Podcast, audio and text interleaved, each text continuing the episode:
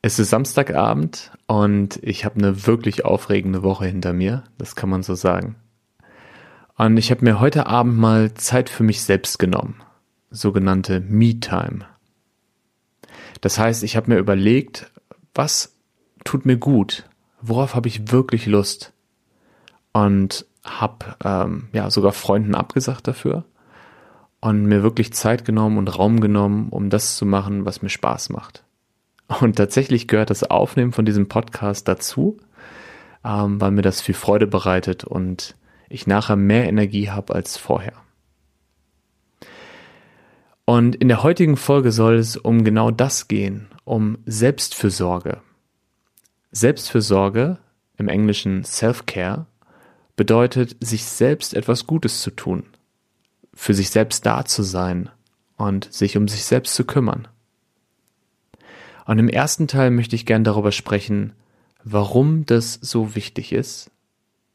Und im zweiten, warum es uns so schwer fällt. Und im abschließenden Teil geht es dann natürlich darum, wie kann uns Achtsamkeit, wie kann uns Selbstführung dabei helfen, ähm, besser für uns selbst da zu sein. Und da gibt es dann auch eine kleine Übung für euch. Also, warum ist Selbstfürsorge so wichtig? Ich glaube, ähm, wir alle leben in einer Zeit, in der ähm, sehr viel Stress ist, jeden Tag neue Herausforderungen, viele Ängste und Sorgen.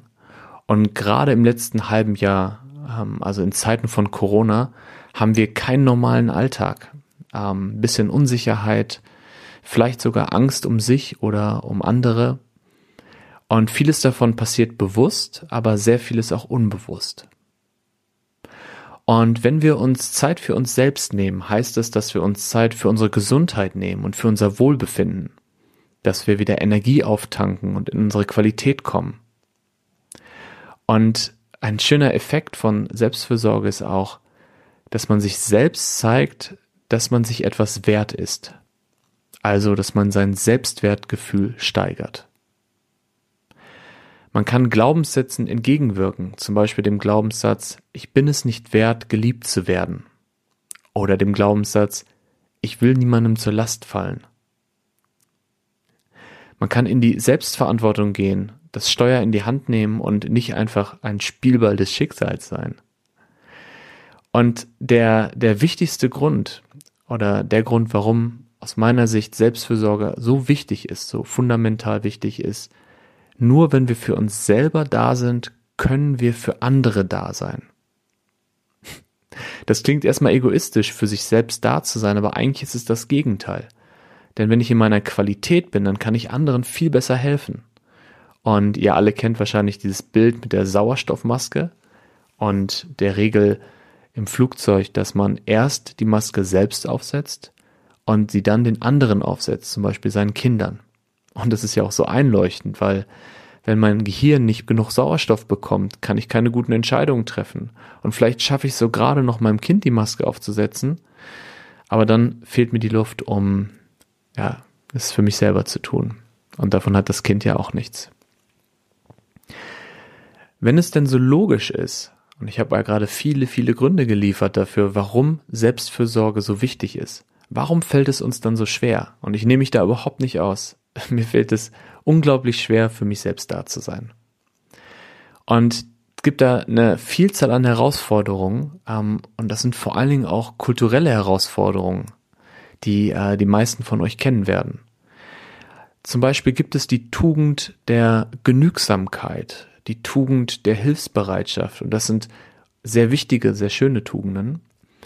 Ähm, wir haben aber über unsere Kindheit, die Schule, die Erziehung, die Medien gelernt, dass es so wichtig ist, für andere da zu sein, dass es so wichtig ist, genügsam zu sein, sich aufzuopfern, dass wir dabei das Gefühl haben, wenn wir uns um uns selber kümmern, etwas Schlechtes zu tun.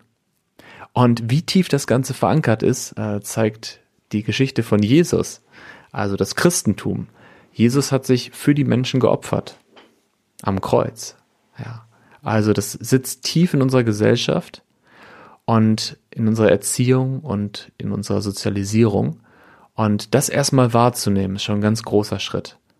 Also, wenn man an sich selbst denkt, wenn man für sich selbst da ist, wenn man sich selbst liebt, klingt es erstmal egoistisch, wenn nicht sogar egozentrisch. Und deshalb ist es umso wichtiger, Selbstfürsorge bewusst zu praktizieren, wieder mehr zu kultivieren, mehr zum Alltag werden zu lassen. Und da kann uns Achtsamkeit tatsächlich sehr helfen. Wenn ihr die letzte Folge gehört habt zum Thema Selbstführung, dann habt ihr schon das ORA-Modell kennengelernt. Nochmal zur Wiederholung. ORA steht für Observe, Reflect und Act. Observe bedeutet seine Selbstwahrnehmung schulen. Zum Beispiel die Frage stellen, wie geht es mir jetzt gerade? Was denke ich? Welche Gefühle sind da? Wie geht es meinem Körper? Dann ist der zweite Schritt R, Reflexion.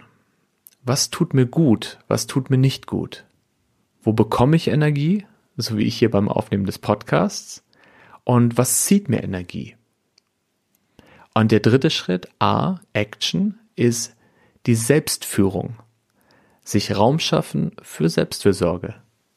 Das klingt erstmal einfach, aber ist es tatsächlich im Alltag gar nicht. Denn wir müssen für uns selbst einstehen, unsere Bedürfnisse kommunizieren, zum Beispiel Pausen einfordern oder absagen.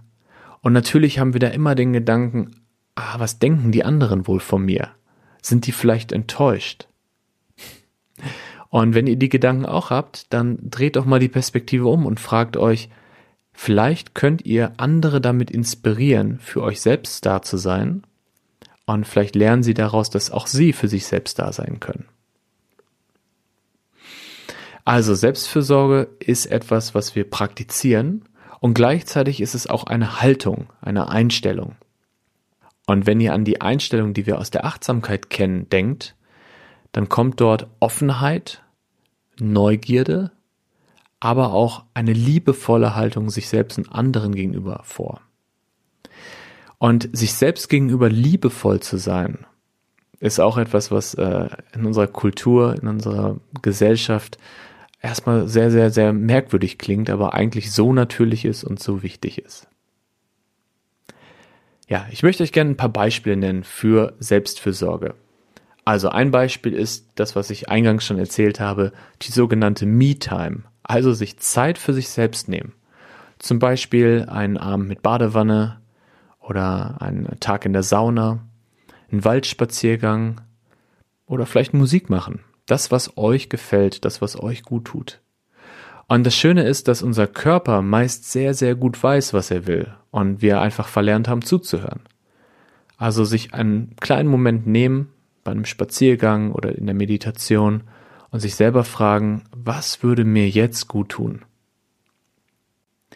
Und Selbstfürsorge kann man auch in ganz vielen kleinen Situationen während des Alltags praktizieren.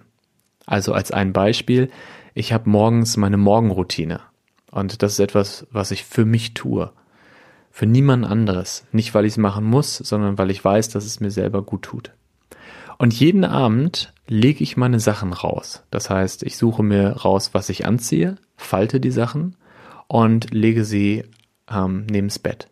Und wenn ich morgens aufwache und noch so im Halbschlaf bin, äh, dann sehe ich die Sachen und bin erstmal happy darüber, dass ich mir nicht jetzt im Halbschlaf noch Sachen raussuchen muss und Entscheidungen treffen muss.